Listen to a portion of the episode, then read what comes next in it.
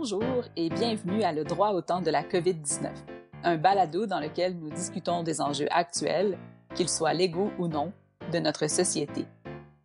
Je suis Christelle Chevalier, associée dans le groupe de droit des affaires chez McCarthy Tétrault. La fermeture obligée de toutes les entreprises au Québec, à l'exception de celles offrant des services essentiels, entraîne des conséquences économiques importantes pour les entreprises et les individus et tous les paliers de gouvernement ont mis en place des mesures économiques et fiscales sans précédent pour tenter d'en mitiger les conséquences. Pendant la journée de samedi de la fin de semaine de Pâques, le gouvernement fédéral a présenté au Parlement le projet de loi numéro 2 sur les mesures d'urgence visant la COVID-19. Ce projet de loi a reçu la sanction royale le même jour. Cette loi prévoit un soutien additionnel aux employeurs admissibles qui sont les plus touchés par la pandémie.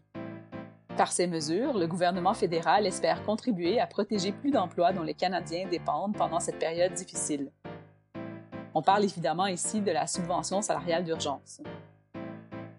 Aujourd'hui, je discute avec Marie-Soleil Landry, associée au sein du groupe de droit fiscal chez McCarthy Tétrault, de cette mesure d'urgence d'envergure du gouvernement fédéral.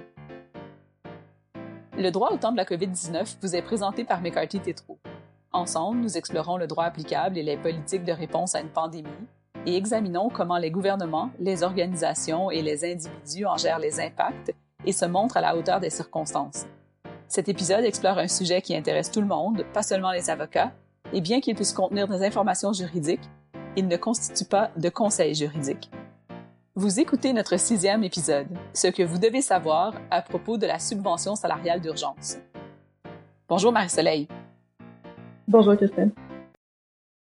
Alors, on va entrer directement dans le vif du sujet. La sanction de la loi numéro 2 concernant certaines mesures en réponse à la COVID-19 a officialisé les termes de la subvention salariale d'urgence en réponse à une pandémie.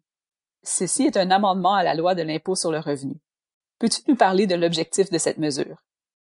Oui, bien sûr. La subvention salariale d'urgence est offerte aux employeurs admissibles qui ont souffert d'une réduction significative de leurs revenus soit 15% ou plus en mars, 30% ou plus en avril et en mai. L'objectif est de permettre à ces employeurs de continuer de rémunérer leurs employés ou de les réintégrer en leur fournissant une subvention pouvant atteindre 847 dollars par semaine par employé entre le 15 mars et le 6 juin 2020. Alors, Marie-Soleil, qui sont les employeurs admissibles à recevoir cette subvention? Et contrairement à la première subvention salariale de 10% qui avait été annoncée, la subvention salariale d'urgence vise un très grand nombre d'employeurs. Elle est disponible notamment aux sociétés, à l'exception de certaines sociétés dont le revenu est exonéré d'impôts, ou de certaines entités gouvernementales et municipalités. Elle est disponible aux particuliers, aux organismes de bienfaisance enregistrés, autres encore une fois que des institutions gouvernementales, et aux sociétés de personnes dont tous les associés sont par ailleurs des entités listées à la définition d'employeurs admissibles. Il n'y a aucun critère de résidence pour les employeurs, aucune limite de revenu annuel ou de capital, ni aucune exigence que les employeurs se qualifient au titre de société privée sous contrôle canadien, comme c'était le cas pour la subvention salariale de 10 Très bien. Alors, euh, quelles conditions additionnelles un employeur doit-il rencontrer pour être en mesure de bénéficier de la subvention salariale d'urgence? Tel que mentionné, la mesure sera généralement disponible si un employeur fait face à une baisse de son revenu admissible d'au moins 15% en mars 2020 et d'au moins 30% en avril et en mai 2020. La qualification à la mesure se fait pour chaque période d'admissibilité, soit la première période allant du 15 mars au 11 avril 2020, la deuxième période du 12 avril au 9 mai 2020 et la troisième du 10 mai au 6 juin 2020. Afin de déterminer s'il a subi une baisse de revenus suffisante pour la période d'admissibilité en question, l'employeur pourra, dans la plupart des cas, choisir l'une ou l'autre des deux méthodes de comparaison de revenus suivantes. En vertu de la première méthode, l'employeur doit comparer, de manière générale, ses revenus admissibles de 2020 à ceux de 2019. Plus spécifiquement, pour déterminer si un employeur peut se prévaloir de la subvention pour la première période d'admissibilité, soit du 15 mars au 11 avril 2020, il devra comparer ses revenus admissibles du mois de mars 2020 à ceux du mois de mars 2019 et démontrer avoir subi une baisse d'au moins 15% Pour déterminer son éligibilité pour les deux périodes subséquentes, soit du 12 avril au 9 mai 2020 et du 10 mai au 6 juin 2020, il devra démontrer une baisse de revenus d'au moins 30% en comparant ses revenus admissibles du mois d'avril 2020 à ceux d'avril 2019 pour la deuxième période et de mai 2020 à mai 2019 pour la troisième période.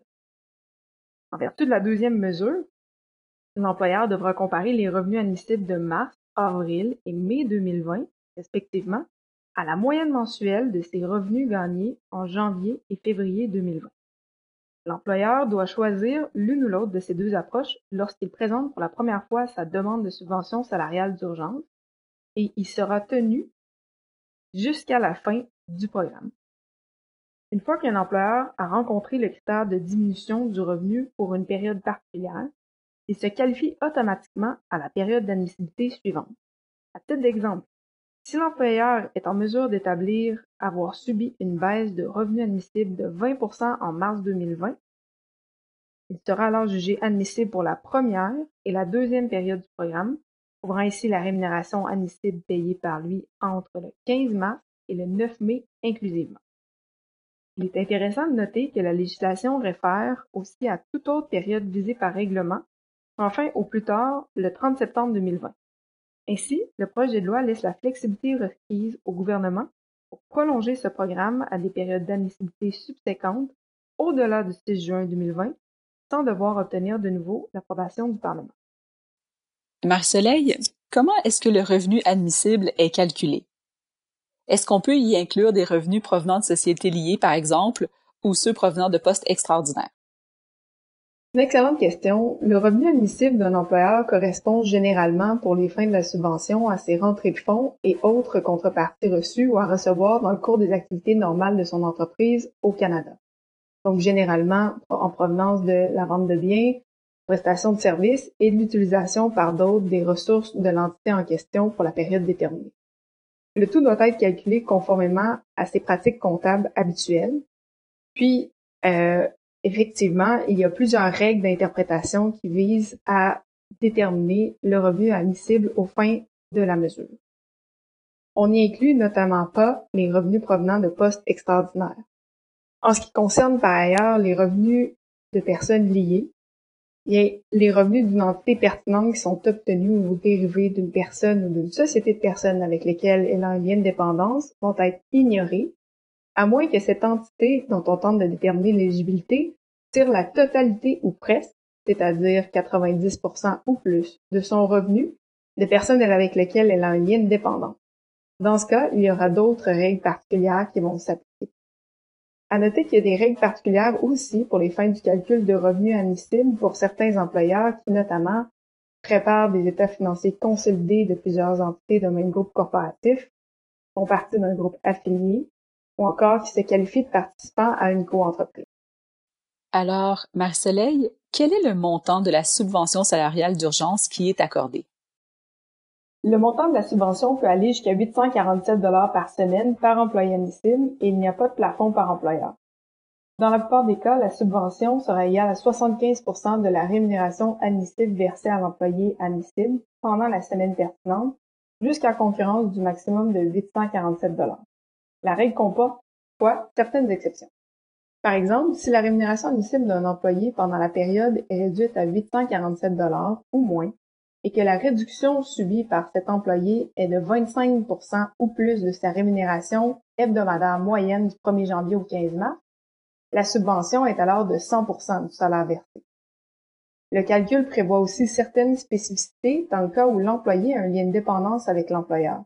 Plus spécifiquement, si la rémunération admissible d'un tel employé pour la semaine pertinente excède sa rémunération hebdomadaire moyenne, encore une fois, du 1er janvier au 15 la rémunération admissible comprend les traitements, les salaires et les autres rémunérations comme les prestations imposables, mais ne comprend pas certains items comme les indemnités de départ, ni les avantages d'options d'achat d'actions ou l'utilisation personnelle d'un véhicule d'entreprise. La nouvelle mesure peut aussi couvrir certaines contributions de l'employeur à l'assurance emploi, au régime de de pension du Canada, au régime de rente du Québec et au régime québécois d'assurance parentale. Toutefois, tout montant de subvention reçu par un employeur devra être inclus dans le calcul de son revenu aux fins fiscales et réduira le montant de rémunération éligible à certains crédits d'impôts fédéraux calculés sur la même rémunération. Est-ce que l'employeur est tenu de verser l'excédent de la rémunération à l'employé? Est-ce qu'il y a aussi des règles anti-évitement pour éviter les abus? Le gouvernement fédéral a mentionné qu'il s'attendait à ce que les employeurs maintiennent dans la mesure du possible les salaires que les employés actuels touchaient avant la crise. Donc, effectivement, il y a une expectative du gouvernement présentement à ce que les employés se retrouvent dans la même situation salariale que celle qui existait avant le début de la crise. Bien que cette mention ne fasse pas partie du projet de loi sanctionné ce week-end, il sera intéressant de voir si et comment cette attente énoncée par le gouvernement sera appliquée. Le projet de loi sanctionné contient par ailleurs des règles visant à empêcher l'abus de la mesure. Euh, dans la mesure où ces règles anti-évitement spécifiques devaient s'appliquer, il y a des pénalités importantes qui se rattacheraient au montant obtenu en trop par un employeur. De plus, la règle générale anti-évitement de la loi de l'impôt sur le revenu pourrait s'appliquer s'il devait y avoir abus des dispositions relatives à la subvention. Très bien. Marie-Soleil, euh, mais qu'en serait-il si un employé avait été licencié depuis plus de 14 jours? Est-ce que l'employeur peut toujours bénéficier de la subvention salariale d'urgence? Donc, ça dépend. Un employé qui a été sans rémunération de l'employeur pendant au moins 14 jours consécutifs durant la période d'admissibilité ne pourra se qualifier d'employé admissible pour cette période. On se rappelle que les périodes d'admissibilité sont du 15 mars au 11 avril, du 12 avril au 9 mai et du 10 mai au 16 juin. Le gouvernement a malgré tout encouragé les employeurs admissibles à réintégrer leurs employés autrement licenciés le plus rapidement possible. Par ailleurs, afin de s'assurer que la prestation canadienne d'urgence de 2000 dollars par mois s'applique comme prévu, le gouvernement a mentionné être en train de considérer une approche pour permettre d'éviter la duplication. Cette approche pourrait inclure un processus permettant aux personnes réembauchées par leur employeur au cours de la même période d'admissibilité d'annuler leur demande à la prestation canadienne d'urgence et de rembourser ce montant. Alors, finalement, comment est-ce que la subvention salariale d'urgence peut être obtenue? Les employeurs admissibles vont pouvoir demander la subvention salariale d'urgence par l'intermédiaire du portail Mon dossier d'entreprise de l'Agence du revenu du Canada. Les employeurs devront tenir des registres afin de démontrer la réduction de leurs revenus et la rémunération versée aux employés. Toute demande devrait être présentée avant le mois d'octobre 2020. D'autres renseignements sont probablement annoncés prochainement, tels qu'indiqués sur le site du gouvernement du Canada. Marie-Soleil, je te remercie. Il ne s'agit évidemment que d'un survol de cette mesure d'urgence dont l'application peut être complexe dans de nombreux cas. Pour plus d'informations, nous vous référons aux publications de McCarthy Tétrault qui traitent en détail de la mesure et nos experts sont toujours prêts à répondre à vos questions.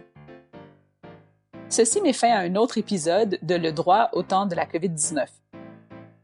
Si vous avez aimé cet épisode, abonnez-vous, partagez-le et parlez-en à vos collègues et amis.